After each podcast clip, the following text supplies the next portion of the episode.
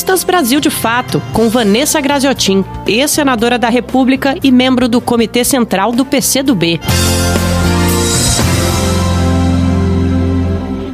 Olá, há uma semana praticamente estamos vendo eclodir no mundo inteiro e no Brasil não é diferente grandes manifestações populares que se somam à luta contra o racismo, à luta contra a violência policial que lamentavelmente impera em grande parte do mundo.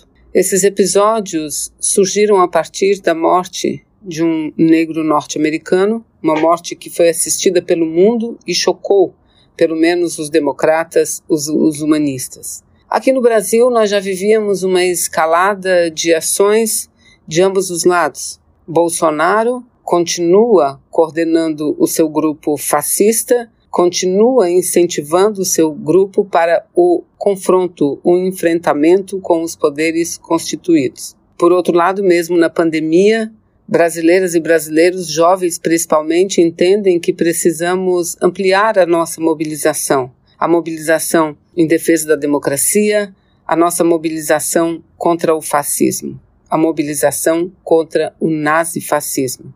Lamentavelmente, vivemos sim sob uma ameaça do presidente da República de fechar o regime.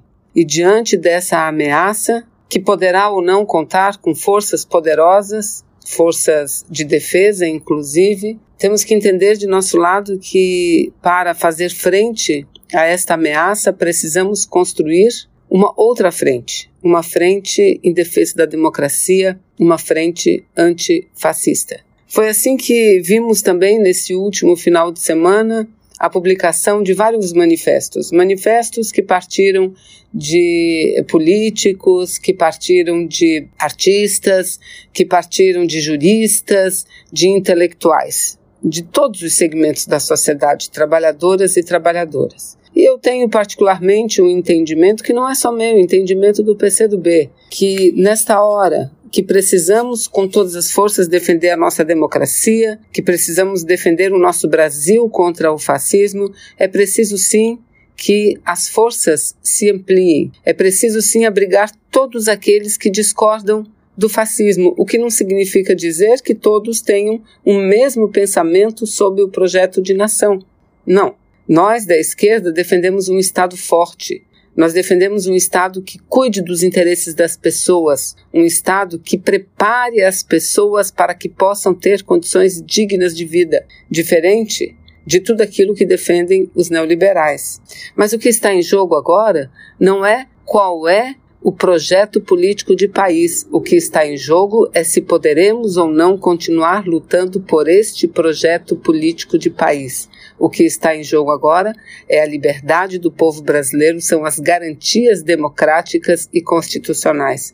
Portanto, fazer parte dos manifestos é sim uma atitude louvável, que não tem que ser a única, tem que estar acompanhada de grandes processos de mobilizações, mobilizações virtuais, algumas presenciais, como nós já estamos assistindo no Brasil, com todo cuidado, porque lamentavelmente estamos ainda é, num momento muito difícil da pandemia, dizem os estudiosos que ainda não alcançamos o pico maior da doença tivemos a cada dia, voltamos a ter é, números recordes de óbitos e de casos.